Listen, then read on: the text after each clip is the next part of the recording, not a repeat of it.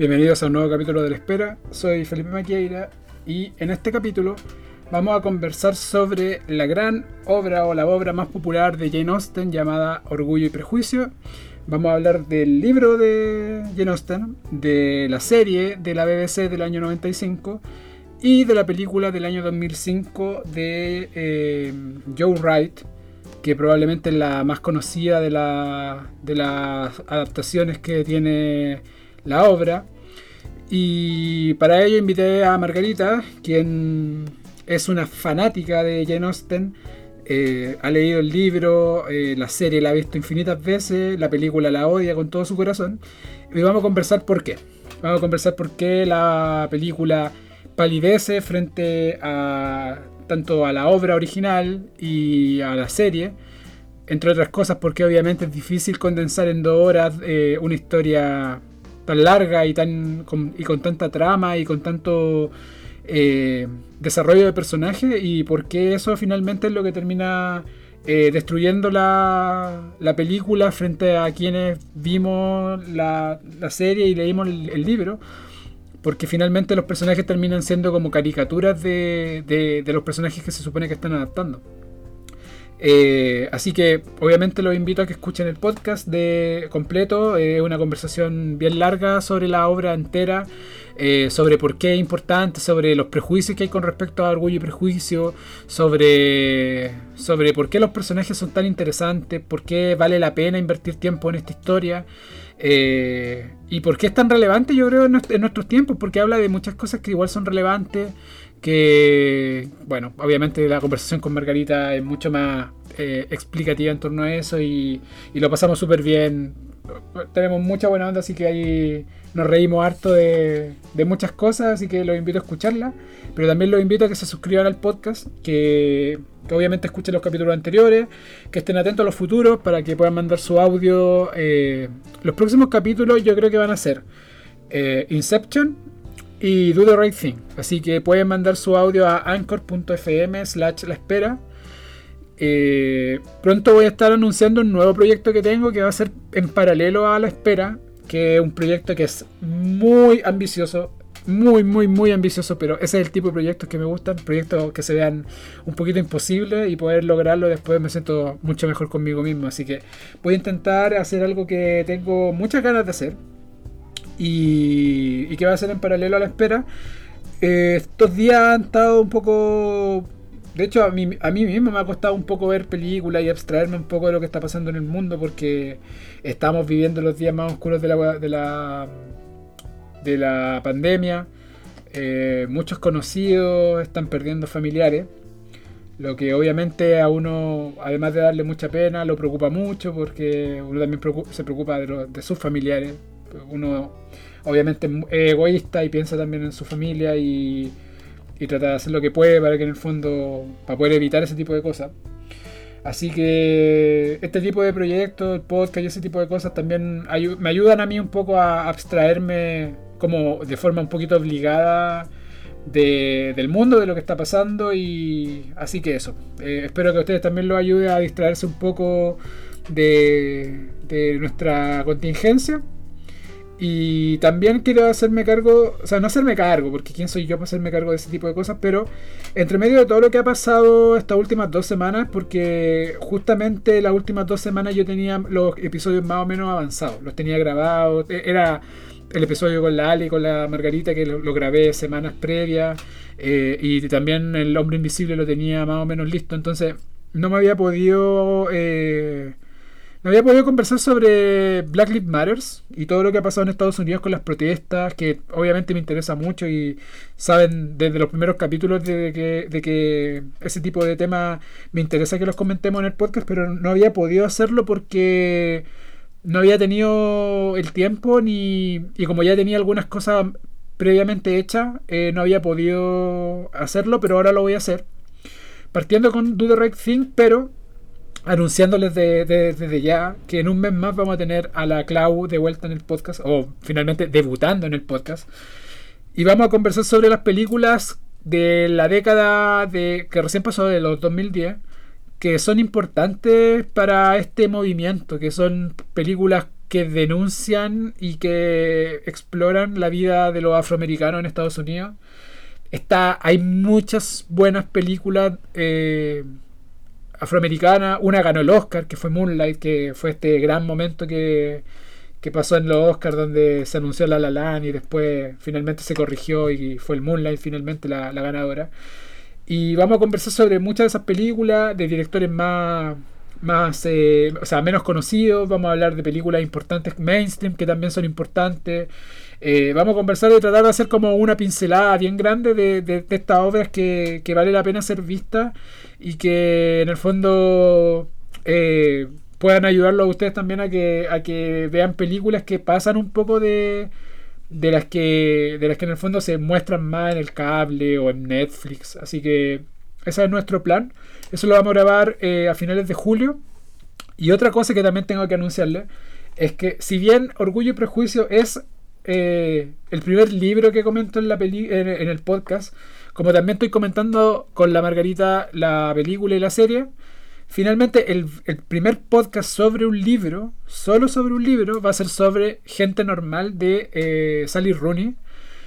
Entiendo que hay una serie sobre ella, pero quiero abstraerme un poco de la serie porque quiero hablar del libro. El libro, un libro que consumí de forma bastante rápida, es un libro súper amable para ser leído, sobre todo en estos, en estos tiempos, porque es bien atrapante. Yo creo que en dos o tres días, y si y si en el fondo te atrapa mucho, mucho, yo creo que hasta en un día lo puedes leer y es cortito, es entretenido, es, eh, habla de hartas cosas bien importantes. Así que ese es el primer libro que vamos a leer, es eh, eh, Gente Normal, de Sally Rooney.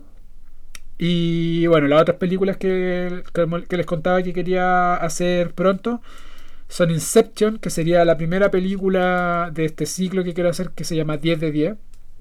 Y... Eh, la otra Do the Right Thing, que la quiero hacer básicamente con el propósito de eh, hacer como una previa de lo que vamos a hacer con la Clau eh, en julio con respecto al cine del Black Lives Matters. Y obviamente pueden esperar también estreno. Hay algunos pendientes que tengo. Tengo pendiente Emma. Emma tengo que hacerla porque iba a ser como el tercer o cuarto capítulo del podcast, pero por uno u otro motivo se me ha ido eh, escapando de las manos ese capítulo, no lo podía hacer. Entre otras cosas porque yo daba por hecho de que iba a estar en, en onda media y nunca llegó a onda media Emma. Y después supe que estuvo en movie. La, de hecho, la recomendé eh, estando en movie. Y cuando quise verla en movie, ya la habían sacado de movie. Así que esa es una de las razones por las que no he hecho Emma, pero la voy a hacer. Eh, sobre todo después de haber visto eh, que en el fondo tuvo tan buena recepción en Estados Unidos. Y después me enteré de que tuvo muy mala recepción en Chile. O sea, no, no muy mala, pero tuvo eh, críticas negativas. Así que quiero verla de nuevo. Es una película que a mí me gustó harto el año pasado. Está dentro de mi. Creo que fue como mi décima o onceava película favorita del año. Está dentro de las buenas películas del año. Así que eso. Eh, sin, sin, más, eh, los invito a escuchar el trailer de la película del 2005 porque creo que el único trailer que tengo disponible de. Obviamente no tengo trailer del libro y de la serie dudo que haya un trailer. Así que eso, lo invito a escuchar esa, esa música, que la música de, de, Orgullo y Prejuicio es lo mejor de la película. Bueno, lo a conversar con la Margarita. Y eh, eso, lo invito a escuchar este largo, esta larga conversación que tuvimos con ella sobre Orgullo y Prejuicio. He's here. Is he amiable? Is he handsome? He's single. I believe so. Oh my goodness! Everybody behave naturally. Mr. Collins, at your service. In an era when marrying a rich man was the most a woman could hope for, Elizabeth Bennet was way ahead of her time. I singled you out as the companion of my future life. Sir, I cannot accept you. Don't worry, Mr. Collins. Tell her you insist upon them marrying. Papa, please. You will have this house. I can't marry and him. save your sisters from destitution. You cannot make me. From Jane Austen, the beloved author of Emma and Sense and Sensibility. That is Mr. Darcy. He looks miserable, poor soul. Miserable he may be, but poor he most certainly is not. Do you dance, Mr. Darcy? Not if I can help it. What on earth have you done to poor Mr. Darcy? I have no idea. I do not have the talent of conversing easily with people I have never met before. Perhaps you should practice. May I have the next dance, Miss Elizabeth? It would be most inconvenient since I've sworn to loathe him for all eternity. You may. He's so rich. By heavens, Lizzie, what a snob you are. Focus Features presents the story of a modern woman Mr. Darcy is engaged to my daughter. Do you think this union can be prevented by a young woman of inferior birth? who discovered the one person she cannot stand is the one man she may not be able to resist. Did you expect me to rejoice in the inferiority of your circumstances? From the first moment I met you, your arrogance made me realize that you were the last man in the world I could ever marry. Do you not think him a handsome man? Yes, I dare say he is. From the producers of Bridget Jones's Diary and Love Actually, He's been a fool, but then so have I. We are all fools in love. Kira Knightley, Matthew McFadden, Brenda Blevin, Donald Sutherland, and Judy Dench. You have bewitched me, body and soul. I thought she didn't like him. So did I. So did we all. Pride and Prejudice.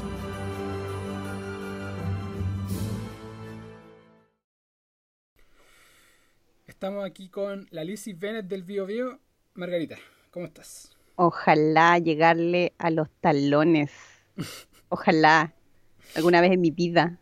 Por aclamación crítica vuelve Margarita. ¿eh? Tuvo mucha aceptación su podcast de Plus One. No sé qué están pensando todos ustedes, pero ya, ok. No, dice que es mucha buena onda. Mucho... No sé, fue entretenido el podcast por lo que, por lo que me dicen. Eso lo tiene que, Ah, valorar, eso es lo que- tiene que valorar la gente. Ese podcast fue muy civilizado, no me han visto enojada. No, no quieren, no quieren- no quieren verte enojada. Margarita, yo creo que la mejor forma de entrar a conversar sobre orgullo y prejuicio es una pregunta muy básica, pero que yo creo que va a marcar un poquito por qué vamos a hablar de esta película. ¿Por qué te gusta tanto orgullo y prejuicio? Esa es una pregunta que me hice mucho tiempo, considerando que eh, la visión general que hay de Orgullo y Prejuicio, eh, por lo menos que también fue como muy resaltada con la película del 2005, es como, ah, es una película de romance, de época, de regencia y etcétera. Yo creo que eh, esa es la clave, no es solamente una película romántica. Evi- Evidentemente hay, hay una trama romántica entre los dos protagonistas que, bueno, que es Darcy y Elizabeth Bennet, pero si se fijan como en la historia en general, es una, es una crítica social, es una, es una visión súper eh, satírica y llena de humor en el libro respecto a cómo funciona el tema de los matrimonios y las herencias en la época regencial. Y yo creo que eso es lo, es como lo más entretenido. Pues yo llegué primero con el libro, después vi em, la serie de la BBC de 1995 y después vi la película. Eh, bueno, ahí vamos a entrar en detalle Sí, porque sobre los subproductos. es súper bueno que mencionéis como la, la mirada crítica que hay sobre orgullo y prejuicio. Y me pasó un poquito anoche, porque vi la película a última hora anoche. Y, o sea, la había visto antes. Pero si uno se queda solo con la película, al final lo que te queda es como una comedia romántica bien de mierda. O sea, no una, no una comedia romántica, una película romántica bien de mierda, en el sentido que es, es todo lo que la gente tiene como prejuicio de orgullo y prejuicio, que es una película donde prácticamente se glorifica al personaje masculino que abusa un poco de Elizabeth, como tratándola bien como el pico. Oh, perdón con el vocabulario, se me, se me va de repente. Eh, y en el fondo que se enamora, en la película lo tiran un poco como talla, pero pero en verdad se ve como que Keira Knightley se enamora más de la casa que de Mr. Darcy, ¿cachai?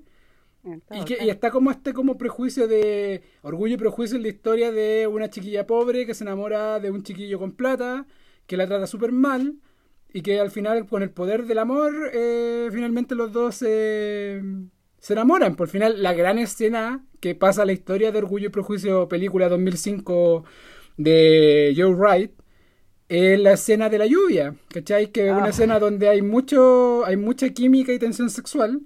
Ah, Pero en verdad, Orgullo y Prejuicio se trata de cosas totalmente distintas. Se trata, como tú decís, de una crítica social. Se trata de es una sátira sobre la época, sobre la relación familiar entre las hermanas con los padres. eh, también es una mirada como a... eh, aparte, eso es lo otro que creo que la serie lo hace de forma súper buena y el libro lo hace de forma espectacular, que es como una mirada en el tiempo de cómo dos personas pueden cambiar de opinión con respecto al otro. Eh, Sí, de cómo de cómo al final se pueden llegar a conocer pues al final la película o sea el- la obra el libro se llama Orgullo y Prejuicio porque los dos personajes son tan son muy orgullosos y muy prejuiciosos pues los dos se Sí. dejan llevar por la apariencia Darcy se deja llevar por la apariencia por la apariencia eh, de, de menos de menos dinero de, de Elizabeth pero que bajo ningún caso es lo que muestra la película que tú lo vayas a explicar de una forma mucho mejor que yo pero obviamente la, la diferencia social si bien era alta tampoco era tan alta como lo hace ver la película la película prácticamente hace ver que se enamora se enamoró la chilindrina de Luis Miguel Y, horrible. y por otro lado, eh, yo creo que la otra cosa rica que tiene la película, o sea, la película, el libro, es su, es su lenguaje, es, su, es la forma en que se expresan los personajes. Elizabeth Bennet es un personaje súper súper grande porque es un personaje súper profundo. No es Keira Knightley gritando. No. Dios mío. oh, Entonces, yo creo que para la gente que está escuchando es bueno decirle al tiro que nuestra opinión de la película es súper mala. pésima. Creemos que Es la- lo peor que pudo parir el cine en el último tiempo. Qué horror. Claro, creemos que la película no le hace ningún favor a la imagen mainstream de Jane Austen ni de la obra. Eh, creemos de que la serie, por otro lado, es una muy buena adaptación de la obra porque prácticamente capítulo por capítulo eh, se toma sus tiempos, exploramos los personajes. Yo creo que la- lo, pe- lo me- lo peor que puedo decir de la película es que hasta Mr. Collins se ve menos imbancable en la película que en el libro y en, y en la, en la serie. Entonces, No es- es- yo, que- bueno, yo creo que igual en parte pasó lo que pasó en la película, porque igual es súper difícil de adaptar y de, de entender la naturaleza de los personajes con dos horas. Exactamente, exactamente. Está- estaba un poquito condenada a ser lo que fue porque todo pasa demasiado rápido, eh, Mm. perdón, demasiado rápido. Y no hay mucho tiempo para poder eh, como ir, ir eh, digiriendo lo que va pasando. No, no hay momento y el tiempo no hay, no hay en el fondo ninguna como no hay espacio para reflexionar sobre lo que están pasando los personajes y en verdad los personajes tampoco reflexionan tanto. O sea, eso yo creo que al final es la gran, el gran problema que yo tengo con la película, que es que Elizabeth es un personaje súper, súper eh, complejo y lo, lo simplifican demasiado haciéndola una protagonista más de película romántica. O sea, como que, bueno, no sé, yo creo que la que puede decir con mucha más propiedad por qué odia tanto esa película eres tú. Así que te doy, te doy el paso, por favor, Margarita. Háblanos de la película de 2005. Keira Knightley, Matthew McFadden. ¿Qué te provocan esos dos nombres? Mira, lo más, lo más terrible fue que para poder hacer esto de forma más seria, eh, me vi en la obligación, en la penosa obligación de ver esa bosta de nuevo, después de mucho tiempo. ¿Y sabes lo más triste de todo? Que la vi de nuevo y me acordaba de cada maldito detalle asqueroso y mal hecho que tenía. Era atroz, era como cada mal recuerdo que yo pensé que me casi me lo podría haber inventado, no es cierto. Y, y fue más terrible de lo que pensé. De hecho, estuve con un ataque de rabia y gritos acá en la casa. Fue terrible. fue terrible. Porque previo a eso, había vuelto a ver la serie de la BBC en 1995. Fue puro risas, risas, risas. Porque creo que esa es la clave. La visión, el libro es una sátira. La visión de la serie es súper chistosa. No hay capítulo en donde uno no se ría porque básicamente Austen diseñó sus sus historias para un poco burlarse del entorno en el que vivía y burlarse un poco de la, de la, eh, de la construcción de, de novela gótica que también había mucho, mucho en la época de la regencia, donde todo era muy dramático, los personajes eran como muy oscuros, los hombres eran como muy eh, siniestros y las doncellas eran como muy damiselas, ¿cachai? Entonces, e- esa, esa visión... eh, básicamente ella la toma y la hace pedazo, porque dice, no, oye, este tipo puede ser súper así como inseguro y ser, no sé, alguien con mucho dinero y ella también puede ser un poco bruta, pero en el- no bruta en el sentido de tonta, sino que en el sentido de, de- de obstinada. Y, y eso se refleja súper bien en la serie. De hecho, no, no hay capítulo en donde uno no se ría. Y el problema de la película del 2005 es que este señor, el director, quien Joe, Joe Wright, eh, decidió de que Orgullo y Prejuicio, aparte de ser un romance de época, era un drama. Y creo que fue lo peor que pudo hacer. Pero lo peor. Porque hay una escena, por ejemplo, eh, casi al final, donde van a buscar a- como a Lidia a Londres, eh, y donde muestran un carruaje de noche, así como todo muy eh, presuroso y todo muy dramático, y la música así aumenta en su volumen y, y meten más violines, es como... Y, y no es así, efectivamente esa parte es, es complicada, pero... Y es dramática, pero no, no en ese nivel. Pero, pero Entonces- yo creo que también, para complementarte, el matrimonio de Lidia tampoco deja de ser chistoso. Porque terminan Ajá. como. Lo que termina pasando al final del día es como. ¿Cómo podemos corregir socialmente lo que está pasando? Y eso igual es súper absurdo, ¿cachai? Es un drama, obviamente, para la, para la familia Bennett. Pero si tú veis la, en la forma en la cual se hace, no te puede no dar risa al nivel que llegan para poder como cuidar las apariencias sociales, que yo creo que es un tema Ujú. súper importante y que vamos a conversar después, como por qué es tan importante todo lo que pasa desde el punto de vista social. Sí. De hecho, desde el punto de vista social en, en la historia es súper importante dentro del tema de clases sociales, porque tampoco el, dinero te compra rango, es un poco, no mucho. Em, pero por lo general eh, la película tiene ese, ese tonito que en algún momento también te comenté. Yo no sé si la gente yo, a lo mejor lo ha leído o ha visto alguna obra, pero están eh, los libros de la, de la, de la Fronté, que son más o menos, eh, se compara mucho con el tema de Jane Austen, pero las Brontë tienen la onda como de la, de la, de la novela más dramática, es como, no sé, eh, Charles Dickens, ¿cachai? Es todo muy terrible, el pobre es muy pobre, el rico es muy rico, el tipo, eh, mientras más oscuro, violento y mientras menos sepas de él, es más encantador. Es como, es como el chico malo, y como que todas las minas les encanta el chico malo. Eh, y tomaron esa, esa imagen y esa, esa construcción de personaje y lo depositaron en esta película de mierda. Y no hay nada peor que tú puedas hacer que, eh, bron- ¿cómo puedo decir? Como Brontear. brontear, una obra de Jane Austen y, lo, y hacer lo, lo inverso es exactamente igual. No puedes eh, eh, una, un libro de las Brontë porque lo matáis. Básicamente lo matáis, se transforma en cualquier cosa. Mm. Entonces no podéis mezclar peras con manzanas en ese sentido. Cada uno tiene su punto fuerte, cada uno funciona en su esfera y en su rango de influencia, pero no podéis empezar a meter cosas juntas.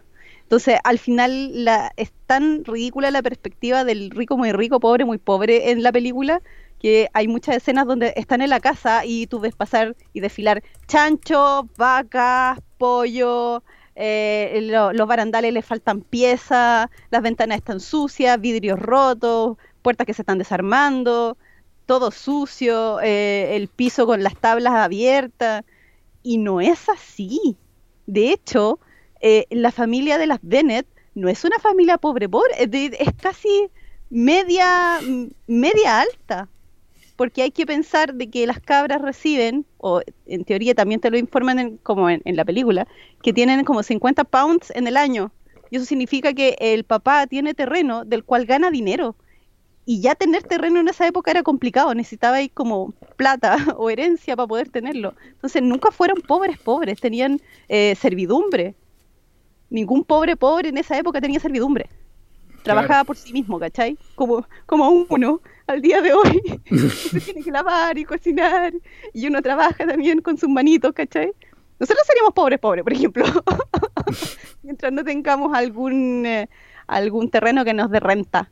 Así que eh, esa, esa, esa visión también como que me, me empelotó mucho. Mm. Siempre me han pelotado mucho porque te cambia, te tergiversa mucho las cosas. Es como ver una novela a la tarde de televisión. No, no es como, ah, el pobre muy pobre, se enamora del rico muy rico, no pueden estar juntos porque el otro es muy pobre. No, no, no, no es tanta la diferencia. La- el rango eh, o la diferencia entre un personaje y otro para que uno se considere pobre, porque te enfatiza mucho, yo no sé en el libro, de que eh, hay mucha diferencia en el ingreso. Es justamente eso, que todos tienen terreno, pero eh, Darcy tiene más terreno que el resto y Bingley tiene un poco de menos de terreno que Darcy. Por lo tanto, el ingreso anual que tienen es mayor que los de los Bennet, que tiene además más gente dentro de la familia, por lo tanto la torta se reparte en más partes. ¿Cachai? Pero esas son esas sutilezas y esas como eh, cosas más sociales o, más de construcción de, sociedad de regencia. No se ve la película porque evidentemente a la película le importa un cuesco. A la película le importa que a ese Darcy con cara de perro apaleado, porque de no nada, eh, se junte con esta Lizzie, que es una gritona y una histérica, y de sutil tampoco tiene nada, y que hay una tensión sexual ridícula en una escena ridícula como la de la lluvia, donde si te lo pensáis, la escena que precede la escena de la lluvia es que están en una iglesia, en un sermón de Collins, que tampoco pasa. Y entre susurros, Fitzwilliam le dice a Elizabeth el tema de que Darcy influyó en que Bingley no se casara con la hermana mayor. Claro. Y lo que no se ve, porque lo, que vemos a continuación es que eh, Elizabeth llega corriendo a una parte así como, y llueve, trueno y toda la cosa. Es que la mina en ese momento tiene que haber salido corriendo de la iglesia, directo a la lluvia, y acto seguido, Darcy, que estaba también en las filas de adelante, tiene que haber levantado y haber salido corriendo de la iglesia.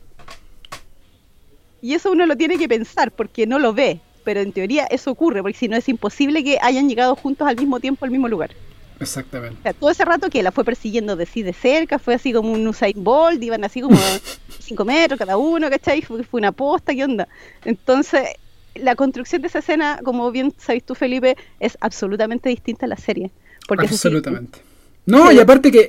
más la, la, la, la, relación entre Darcy y Fitzwilliam. Se llevan súper bien.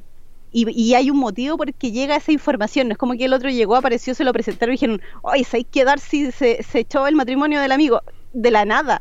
No, porque en el fondo es lo que estábamos conversando y yo creo que esa escena y la... Y para mí lo que más me da rabia de cómo puta, destruye la película es la forma en la cual los dos se enamoran. O sea, para que, para que haya una... Porque, digámoslo, en el libro y en la serie, la tensión sexual entre ambos es notoria, pero como después de tres cuartas partes del libro, ¿cachai? Como después de que después de que pasan muchas cosas, yo te diría que después de que de que Elizabeth se uno va sabiendo las cosas que hace Darcy. ¿Quién es Darcy finalmente? Que no es este prepotente, orgulloso. O sea, en el fondo lo es. Y, Darcy paga su precio por ello. Hay varios momentos en el libro y en la, eh, y en la serie que Darcy se, en el fondo paga el precio de su, de su forma de ser.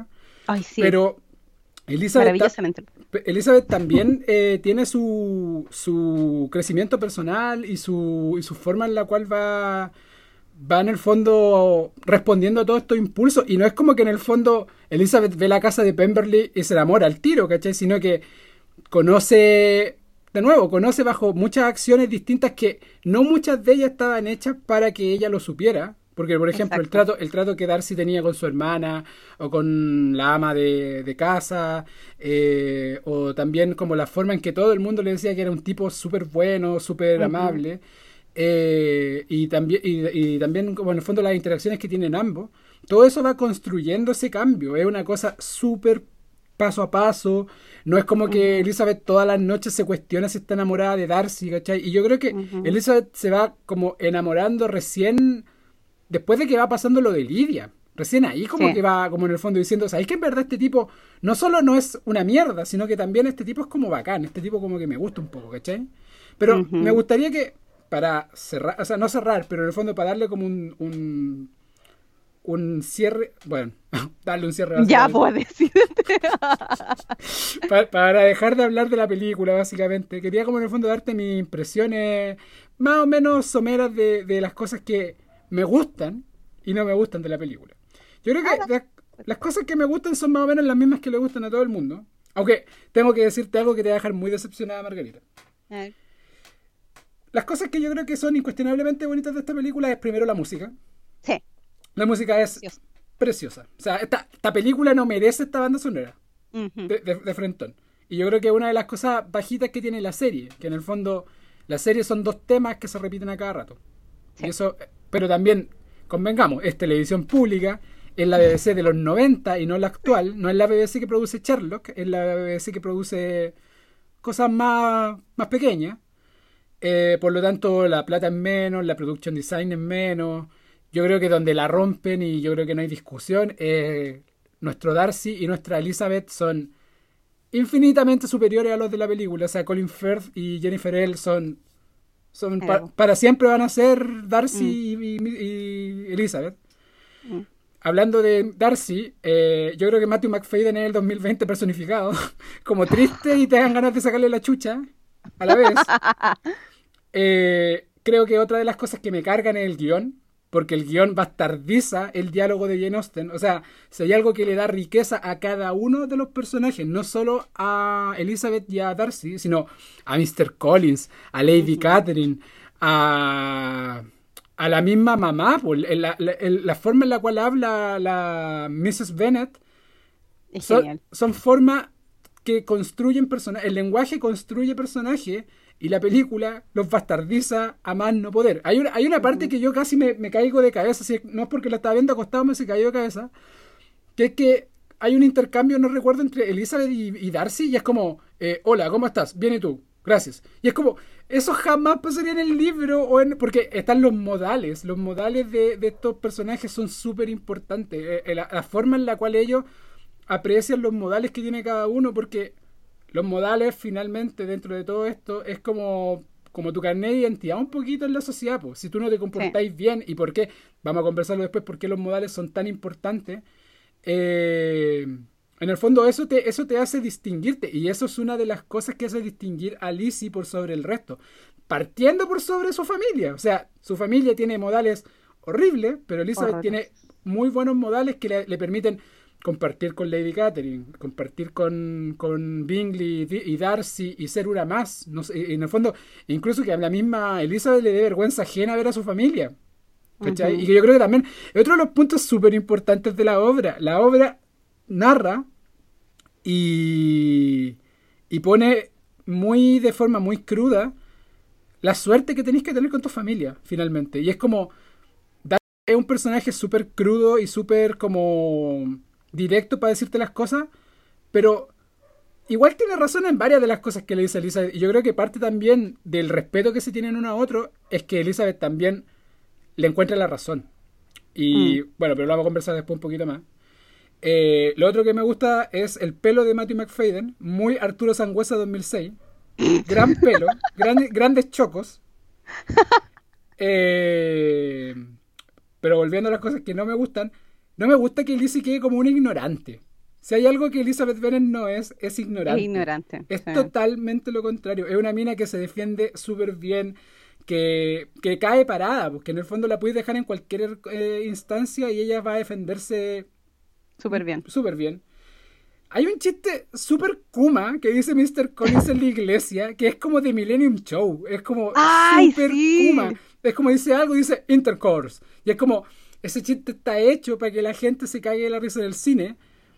Y ese no es el humor de Jane Austen, No, esto no es Morande con compañía, ¿cachai? No. Pero es que eso también es porque la película del 2005 seguramente vio la fuente y dijo, no, esto es demasiado antiguo, vamos a darle un toque fresco y juvenil. Vamos a modernizarlo.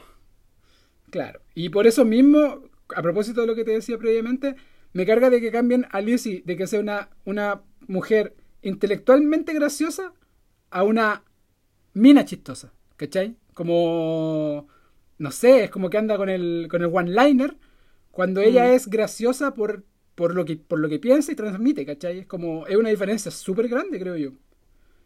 Sí, porque la versión del 2005 es una versión súper reducida y, y, limitante. Además que por el tema, por ejemplo, del trato, yo creo que te tienes que, te tiene que haber llamado la atención, después de que Lady Catherine la va a ver a la casa, convengamos, Lady Catherine, gente con título nobiliario, yendo a una casa de noche, como a las 12 de la noche, en carruaje y tocando la puerta como que fuera un, un expreso urgente, esa cuestión tampoco habría pasado. No. Lady Catherine jamás se habría levantado a las 3 de la mañana y ir a retar a nadie. Por un tema de que está bajo su dignidad, eso, obvio. Pero acá no les importa. Eh, y cuando la familia le empieza a preguntar así como, oye, ¿qué pasó? ¿Por qué viene esta señora a retarte? Lizzie tiene un berrinche. un berrinche y les dice así como, ay, ¿por qué no me dejan en paz? Y corre por la, así por, el, por la escalera y se encierra en su pieza de un portazo. Y dije, ¿qué es esta wea? Aparte, lo otro, eh, la, esta gran escena que, que todo el mundo como que eh, con- eh, no sé, está, está en varios clips de como las mejores escenas románticas y es como, te lo voy a decir ahora Margarita, tú caché que yo ocupo Letterboxd, que es como esta red social para gente que ve cine. Ah, sí, sí, sí, aquello. ¿Me sí. puedes creer que la película tiene mejor nota que la serie? Bueno, perdí porque- todo, perdí toda mi respeto por Letterboxd, lo perdí completamente. ¿Cómo puede tener un 4 de 5 esta ordinariedad y la película un 3, o sea, perdón, y la serie un 3,9? O sea, ese, ese 0,1 me es insultante. Me es súper insultante. Yo quiero creer que es porque esta película es un poco meme. Porque de verdad es un poco meme, ¿cachai? es, es un meme esta película. Yo quiero creer que por eso en el fondo hay como tanta aceptación con ella, pero en verdad la película es una ordinariedad. Ya, y hablando de ordinarieces y de, y de gritos, esta escena de la que estaba conversando antes de irme por, el, por este carril paralelo, es una, peli es una escena que en el libro y en la serie es súper importante por lo que se dice, y en esta película es, es importante por cómo se ve y por qué se gritan. Es, es como quien grita más fuerte, ¿cachai?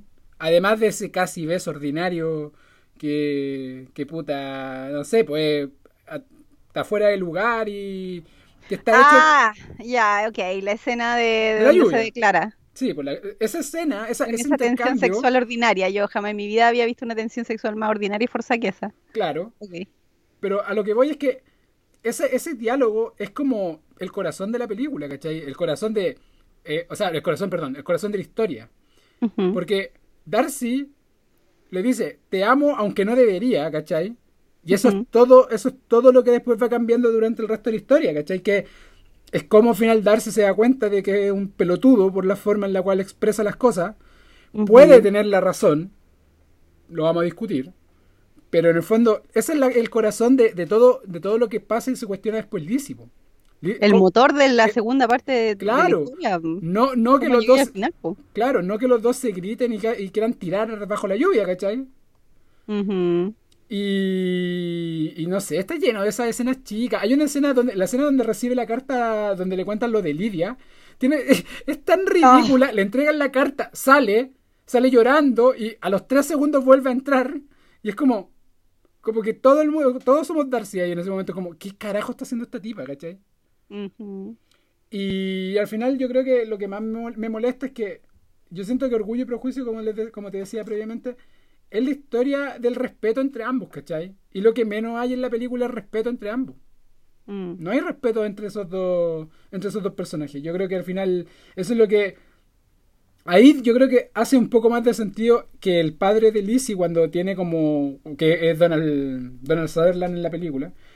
Eh, le dice, pero en verdad la- lo amáis, ¿cachai? O, o te, o te importa porque, porque en verdad los dos como que se han tratado como el orto.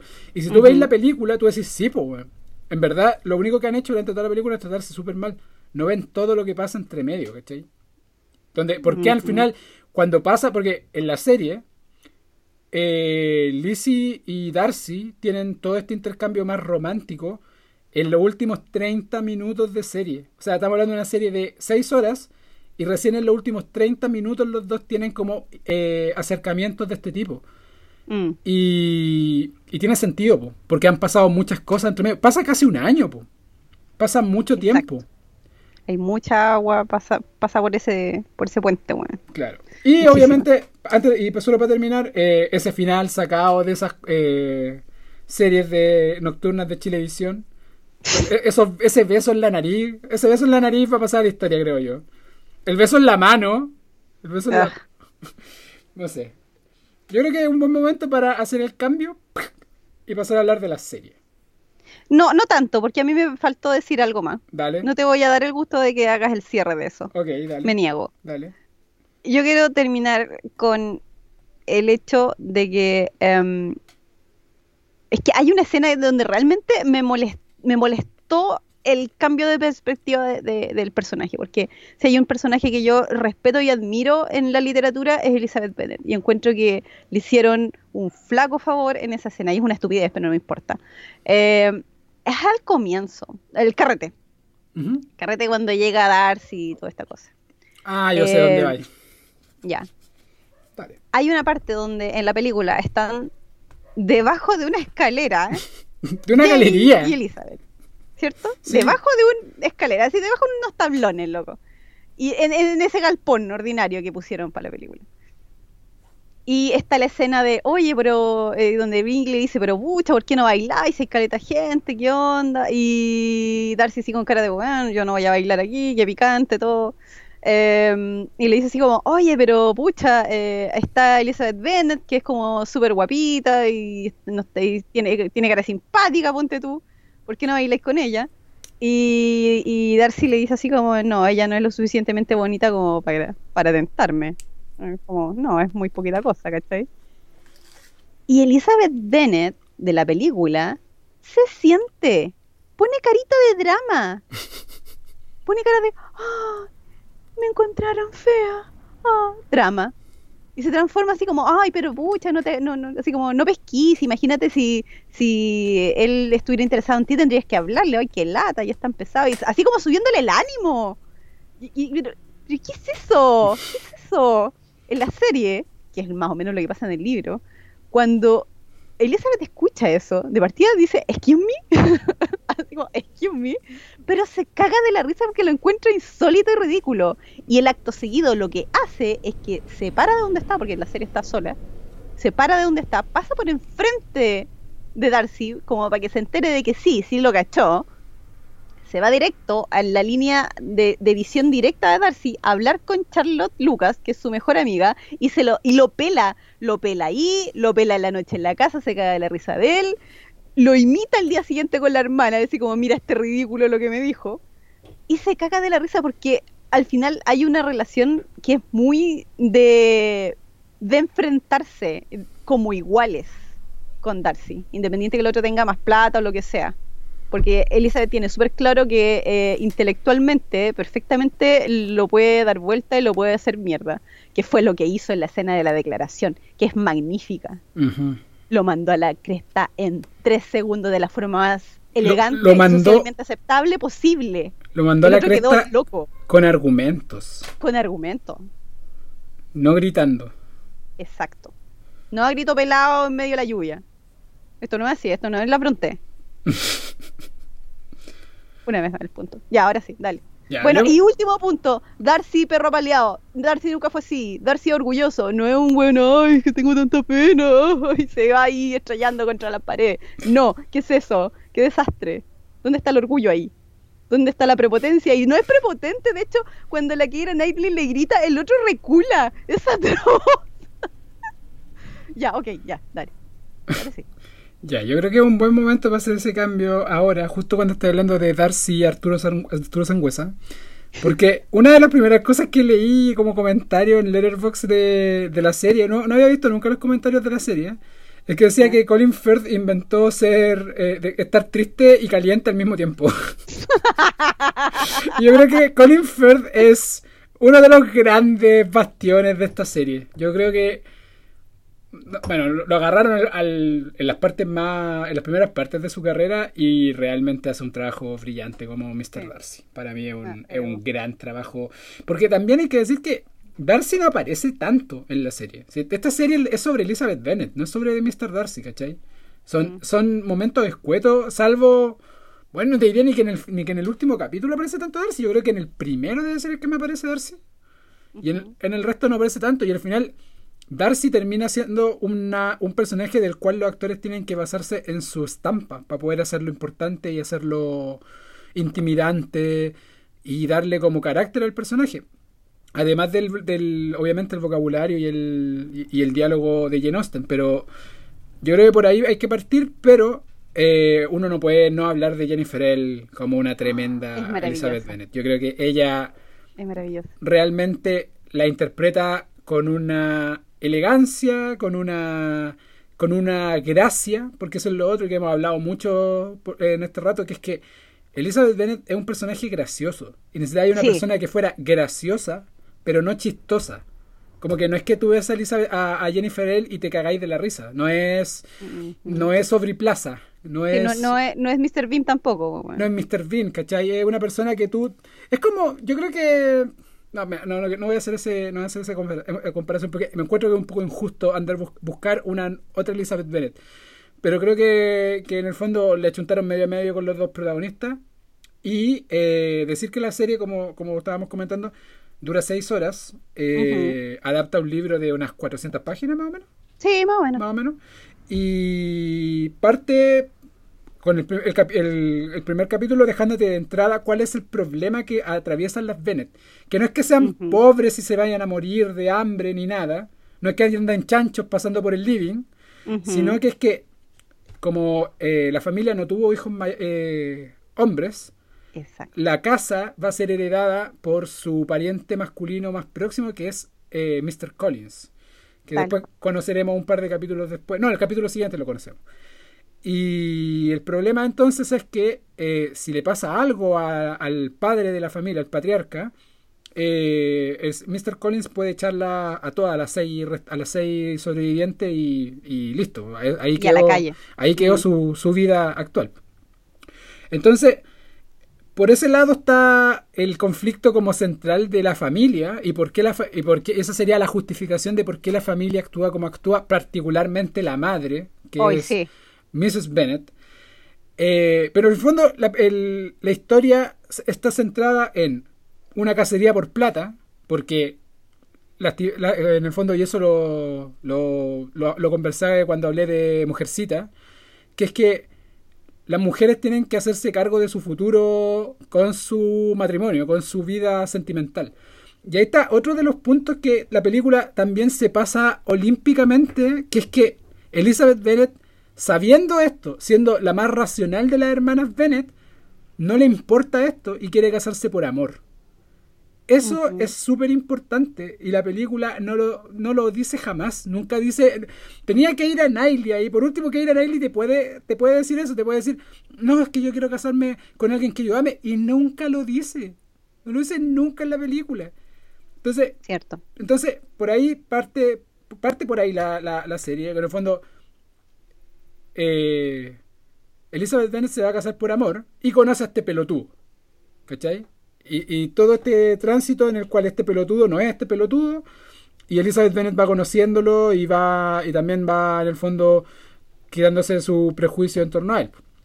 Y lo otro que yo creo que también, y te lo había comentado previamente, que la película se trata, o sea, la película, la historia, trata mucho sobre eso, que es como lidiar con tus padres, ¿cachai? Es súper eh, simpático que estamos grabando el Día del Padre, eh, pero en el fondo lo que te decía previamente, que es que de repente duele que te lo digan, ¿cachai? Pero una perspectiva honesta, que es la de Darcy, te puede abrir los ojos para darte cuenta en el fondo cómo han sido tus padres contigo eh, y que a pesar de que te quieran se pueden mandar bastantes cagadas.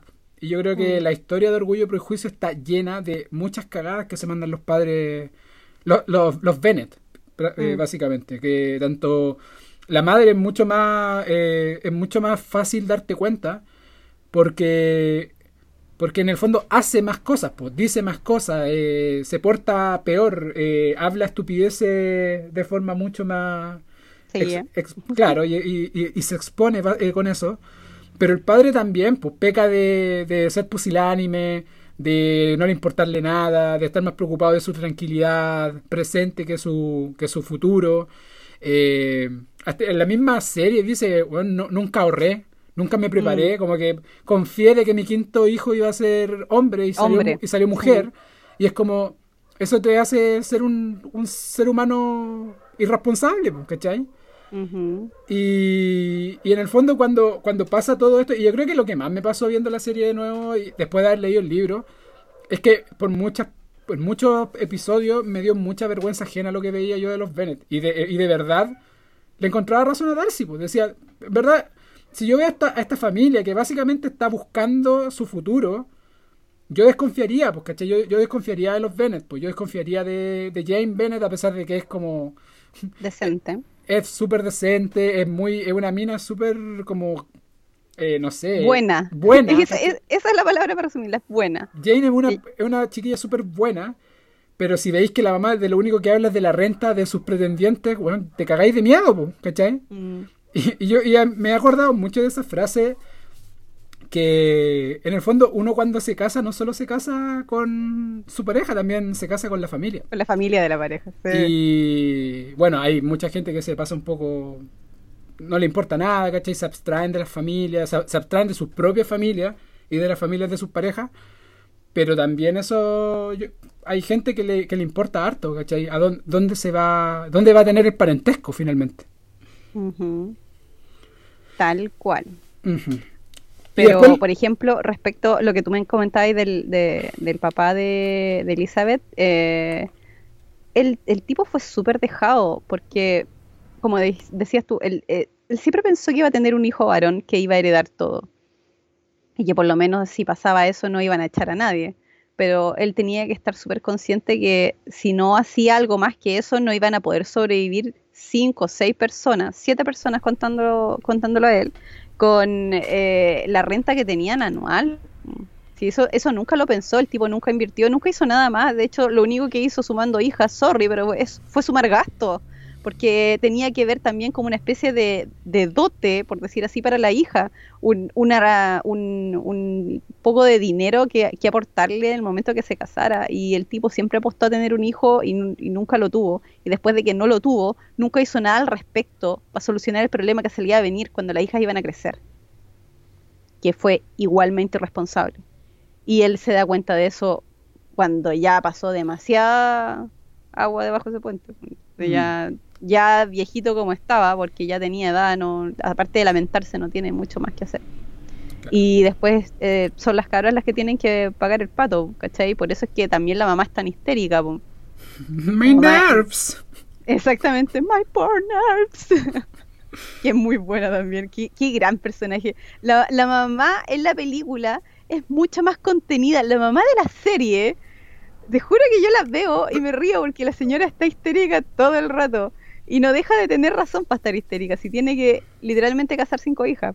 y Las tiene que casar bien. Y eso es lo otro que también daba como un poco de pudor, que hablaba con todo el mundo diciendo, mira, me basta con que una hija se case con alguien rico para después a las otras cuatro que me quedan tirarlas todas en el camino de gente rica. Claro, ocupar la y lo decía así, a viva voz, ¿ah? frente a todo el mundo. En el living de los Bingley, weón. Sí, en el living de los Bingley. Es, es atroz. La señora no se mide, no, no, no sabe lo que su boca escupe y quién está escuchando. Mm. Entonces, ese, ese también es un punto terrible. La mamá, la mamá se parece mucho a la hija eh, menor, a la Lidia, hija de su madre. Totalmente, pues cuando le habla de, lo- de los milicos y ella dice, ay, a mí también cuando yo era joven se me caían los calzones cuando veía la chaqueta roja, weón. Sí. Es como, ah, de, ahí- de ahí viene. Claro. Hay un personaje del cual no hemos hablado, Margarita, pero yo creo que porque es sumamente irre- irrelevante en el gran esquema de las cosas de la película, que es Mr. Wickham. ah, pesqué un saco de pelota. Pero es súper Pensé importante. que me iba a decir Fitzwilliam y yo te iba a dar un discurso de por qué Fitzwilliam es tan bacán para mí. No, hablemos un poquito de hab- hablemos un poquito de Wickham porque también tenemos que hablar un poquito más en profundidad de Collins, que yo creo que Collins es también el, uno de los grandes motores de comedia de- del libro y de la y de la serie. Pero quería hablar un poquito de Wickham porque Wickham eh, es súper importante, po. es uno de los motores por los cuales Lizzie le tiene odio, pa- odio parido a, a Darcy en los primeros dos capítulos y la primera mitad del libro. Que es porque Wickham le cuenta a Lizzie, después de que Lizzie como que le gusta harto Wickham. eh, Lo encuentra guapito. Claro, lo encuentra lindo.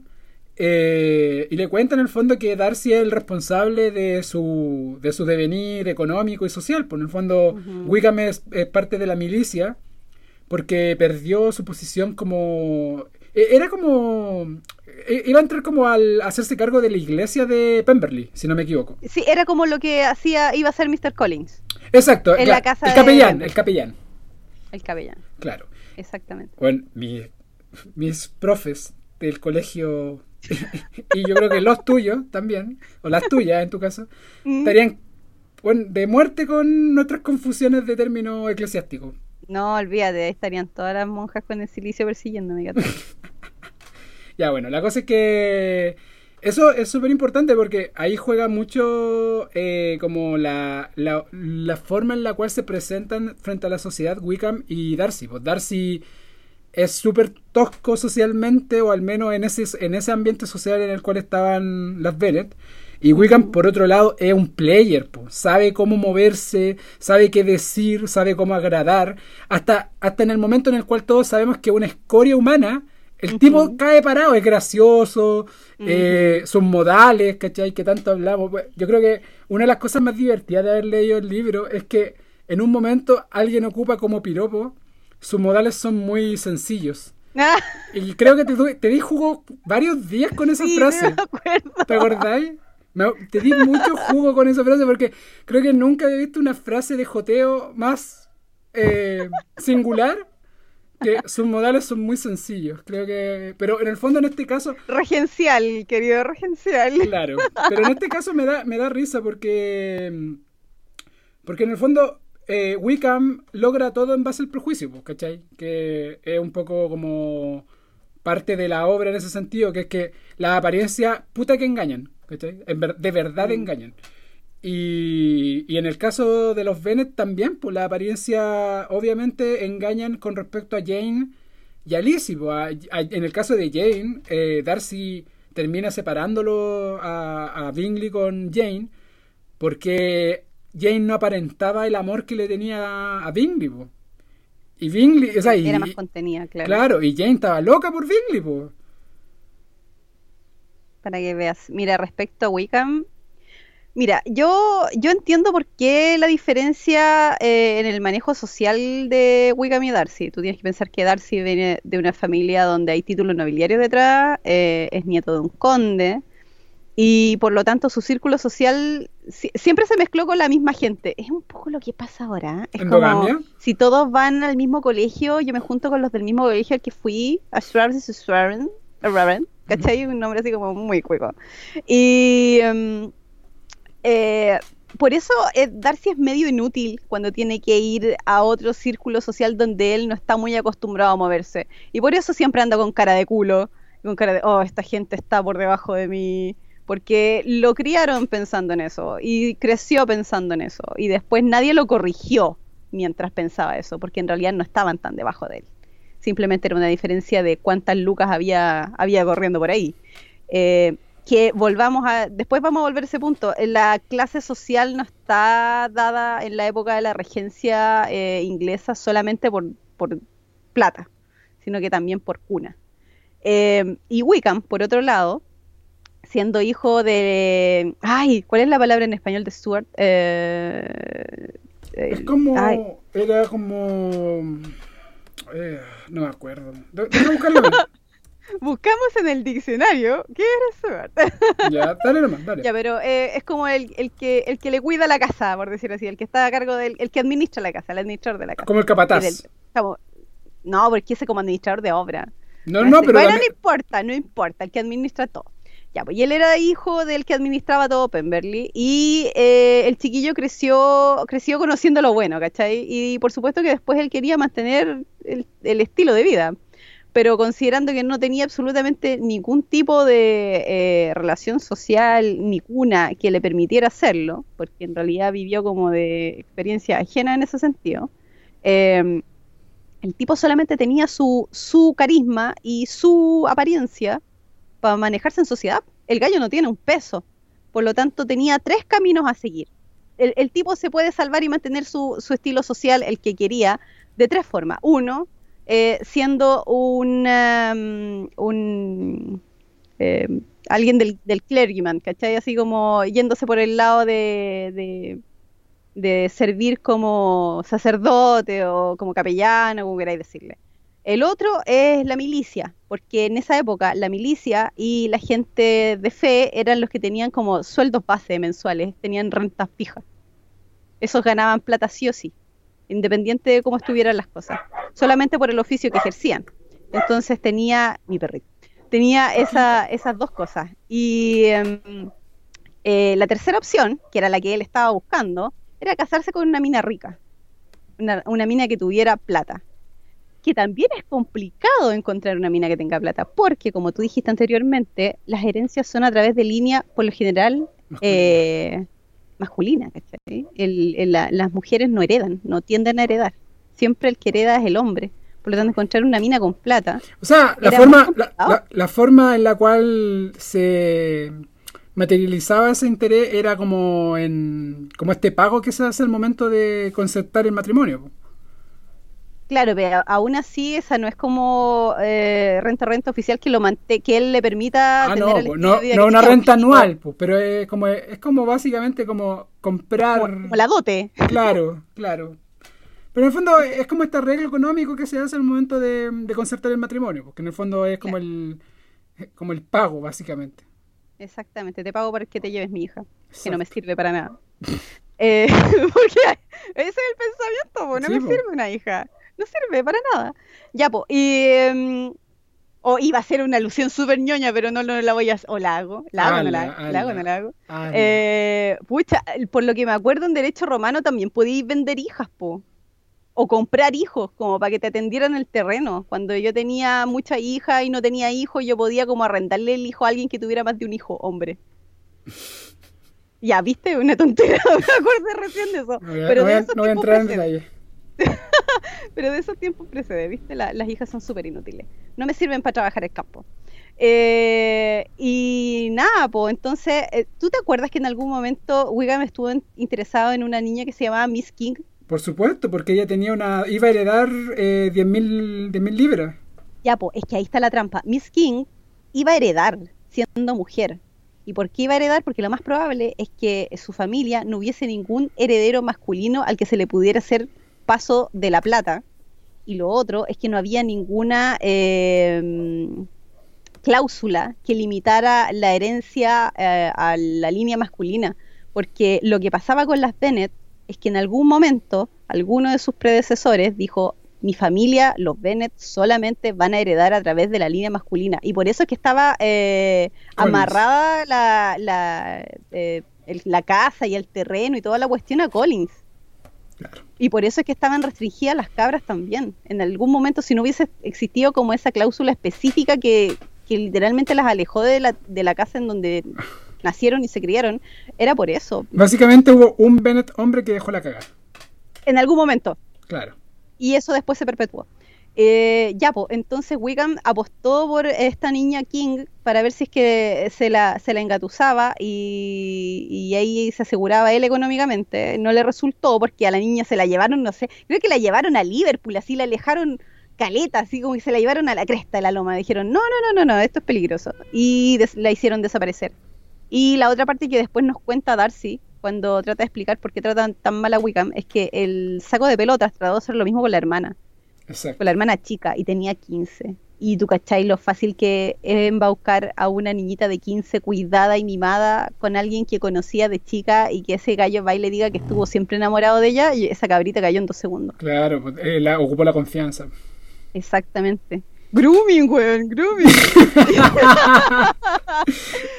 Pero no le resultó porque Darcy fue más pillo, los cachó y cortó todo de raíz. Después la Georgiana lo pasó pésimo. Sí. Pero lo superó de a poco. Pero sí, Wickham es una rata miserable que hace todo lo que hace solamente para mantener su estilo de vida.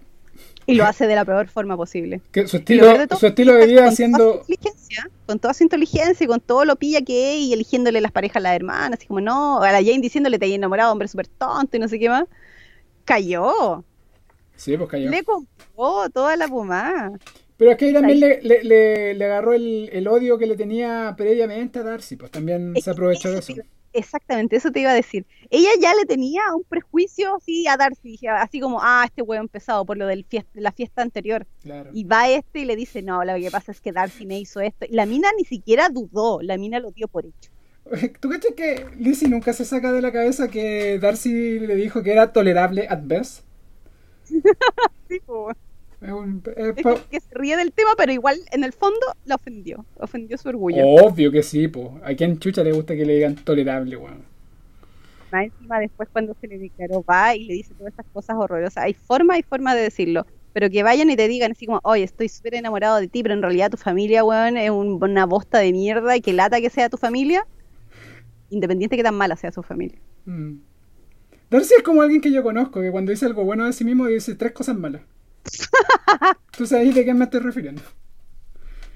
Oye, hablemos un poquito de otro personaje importante, Collins. Ah, Mr. Collins. Mr. Collins es un gran personaje de ficción. Un El gran personaje. espinita de la historia de los espíritus. Exacto. Es el personaje más. eh, Puta, Espinita es una gran forma de, de- de ejemplificarlo, pero para la gente que no es chilena, eh, Collins es como el lacayo de Lady Catherine, de Lady Catherine de Burgh, que habla, habla siempre en un tono muy, muy pensado, se, dice, incluso confiesa de que prepara mucho de las cosas que dice, eh, siempre tiene un piropo para darte y por lo tanto lo hace una persona súper poco confiable porque si anda como piropeando a todo el mundo por cualquier cosa, básicamente no está piropeando a nadie. Y, y es un personaje súper... eh, yo creo que una de las cosas que me gusta es que es un personaje muy sincero. Porque si bien probablemente no piensa nada de lo que está diciendo con respecto a los piropos, cuando tiene que decir lo que, lo que quiere, lo dice de forma súper directa. Cuando se le declara a Lizzie, le dice, la verdad es que yo te tengo, te, me fijé en ti, uno, porque quería devolverle la mano como a la familia en el sentido de que me voy a quedar con la casa.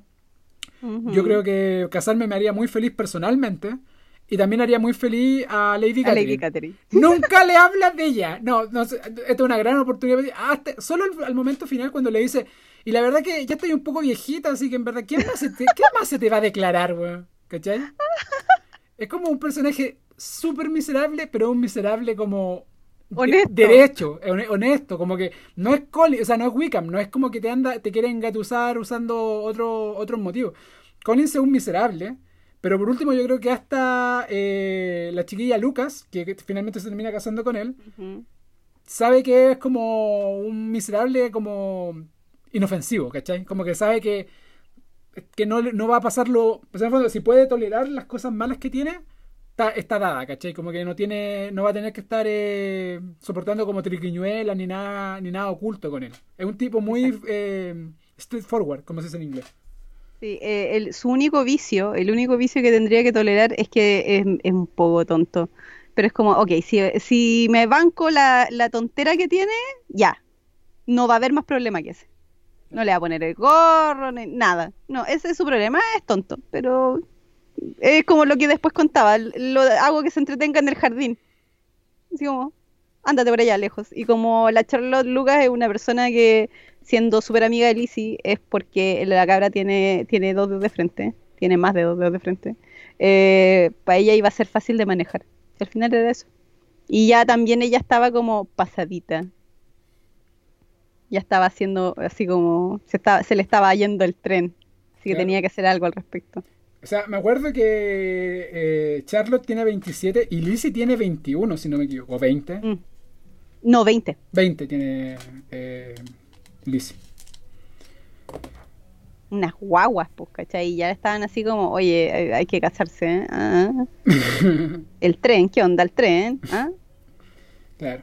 Oye, pasemos un poquito más adelante porque pasan algunas cosas. Eh, Lizzie conoce a Lady Catherine, que igual no- nos referimos un poco a eso de antes, ¿cachai? Que en el fondo, ¿por qué, por qué era tan importante en el fondo ver a, ver a Lizzie como enfrentada a este mundo mucho más cuico, mucho más eh, de mucho más dinero?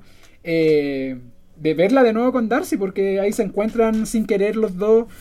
Y, y, ahí- y llega después el momento en que pasan dos cosas un poquito en paralelo.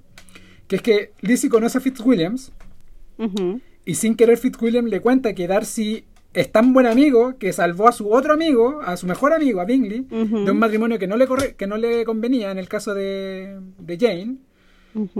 Y sobre la misma Darcy va y se confiesa. Y se confiesa ofendiéndola, que la ama básicamente a pesar de que no quiere. Como que en el fondo el cerebro le dice no, pero que hay algo en ella que en el fondo como le llama la atención y se enamora y nunca le había pasado. Y yo creo Es- que eso es timing, puro timing. Bueno, Mejor momento para declararse. timing is a bitch. Exacto. Y, Y en el fondo, Darcy le dice que lo que quería ocupar en el fondo de la familia era su- sus conexiones, como para poder asegurarse un buen pasar. Eh, le habla también de, de lo bien como la mierda que es la familia, de que se portaron súper mal, de que la Lidia andaba con, con el sable para un lado y para otro, que el Mm. papá dejó que Mary pasara ridículo, tocando, ridículo, claro. mm. Que, bueno, antes de que supiéramos de que el papá deja a Lidia irse a un regimiento, como con no sé cuántos miles de hombres, y ella de 15 años ahí Con revolviendo. toda la hormona a piel ahí, pero ahí, ahí mismo. Exacto. Veía a alguien con, con traje milico y se le tiraba encima. Qué terrible. Exactamente. Y, y en el fondo pasa esto, porque Lizzie, de una forma bien, eh, bien, eh, no sé, con muchos argumentos, lo manda a la chucha. Manda la chucha a Darcy, sabiendo en el fondo lo que, se, lo que significaba, porque lo que significaba para la familia, lo que significaba para ella misma, ¿cachai? Que en el fondo...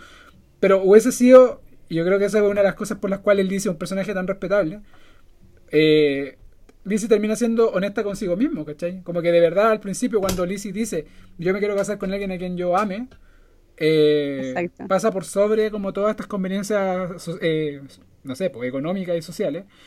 Y, y después yo creo que otra de las cosas que son súper importantes en la historia es la carta de Darcy, donde Darcy dice, no puedo hacerme cargo de lo que dijiste de mí con respecto a mi forma en la cual actué con- contigo cuando, cuando nos conocimos, pero sí puedo hacerme cargo tanto de la historia de Wickham y de Como lo de. Bingley. Mm. Lo de Bingley es algo que tú podéis considerar o no, pero este es mi punto de vista y, y yo me Y, quedo con... y le dice, así como, yo considero que actué bien. Claro, nunca pide disculpas por eso. No. Jamás. Y, y le dice, lo de Wickham, bueno, es mentira y bueno, Wickham es una mierda y te estoy contando como cosas súper personales, ¿cachai? Pero estaba hablando de la hermana, que- de la cual Ujú. teníamos, con suerte nos habían dicho que era muy, muy, no sé, muy instruida y que tocaba muy bien, pero hasta ahí. Pero ahí nos cuenta detalles súper importantes de su vida. Y Lizzie ahí empieza a tener dudas, pues. Y, dice, y, y también empieza a escuchar que Darcy es como, bueno, súper buen patrón, es súper Sí. buen amigo, eh, es súper amable, ¿cachai? Y ahí, creo que en ese, bueno, en ese mismo capítulo conocen Pemberley, que es como la casa, ahí le cuentan las historias familiares de ellos. Eh, ahí pasa algo importante, creo yo, que, que en la serie hay pocas cosas que inventaron, como que es muy fiel al, al libro. Pero hay una escena que me- leí que mucha gente agradeció mucho que inventaran, que es cuando Darcy se tira al lago. Ah, Por- sí, porque- escena- porque mucha gente- del lago. Esa fue, esa fue una invención de la BBC porque, mira, eh, es una tontera. Eh, cuando trataron siete años de que la BBC les comprara la idea de hacer Orgullo y Prejuicio, siete años. Y cuando tuvieron que adaptar el libro a guion, eh, al tipo le dijeron, mira, queremos hacer, no le dijeron que era Orgullo y Prejuicio de partida. Dijeron, tenemos, eh, hay un libro que tenemos acá en nuestro poder. Le contaron la historia así súper someramente. Mira, son cinco hermanas, las quieren casar por plata y no sé qué más. Y está este tipo que es muy pesado, pero en realidad es solamente un malentendido. Y se lleva así como, como el perro y el gato con la protagonista, pero en realidad es una como un, eh, un sparring de, de mentes brillantes más o menos dando vueltas, y, ¿cachai? Y se lo contaron así como, como una novela eh, actual. Y el tipo, el guionista compró y dijo, ¡ay no! Me parece súper bien, es como eh, súper interesante y hasta puede ser sexy, no sé qué más, ya démosle. ¿Y cómo se llama el libro? Y dijeron, Orgullo y Prejuicio. Y el tipo se cagó en la risa como cinco minutos porque jamás se lo imaginó. Entonces, básicamente la productora dijo, quiero un Orgullo y Prejuicio que no sea solamente eh, socialmente ok y regencial, sino que quiero que también sea algo sexy. Algo sexy. ¿Y cuál fue el algo sexy? Uno, eh, los vestidos de estilo regencia, ¿tú cachai que eh, eh, tienen un escote súper generoso? Tiene un escote muy generoso. Ese fue uno de los estilos. Dijeron, ok, hagamos el corte del escote aquí un poquito, no, no mucho, un poquito, un poquito, porque es 1995, pues bueno. Y el otro dijeron, hagamos que Darcy, que estaba, el, el Colin Firth, que estaba en su momento máximo de Mijito Rico, dijo, hagamos que se meta al, al lago y que salga todo. Y la- y aparentemente en el momento quedó la cagada. Porque a Orgullo y Prejuicio en el 95 les fue espectacular y después eh, Colin Firth fue fetiche.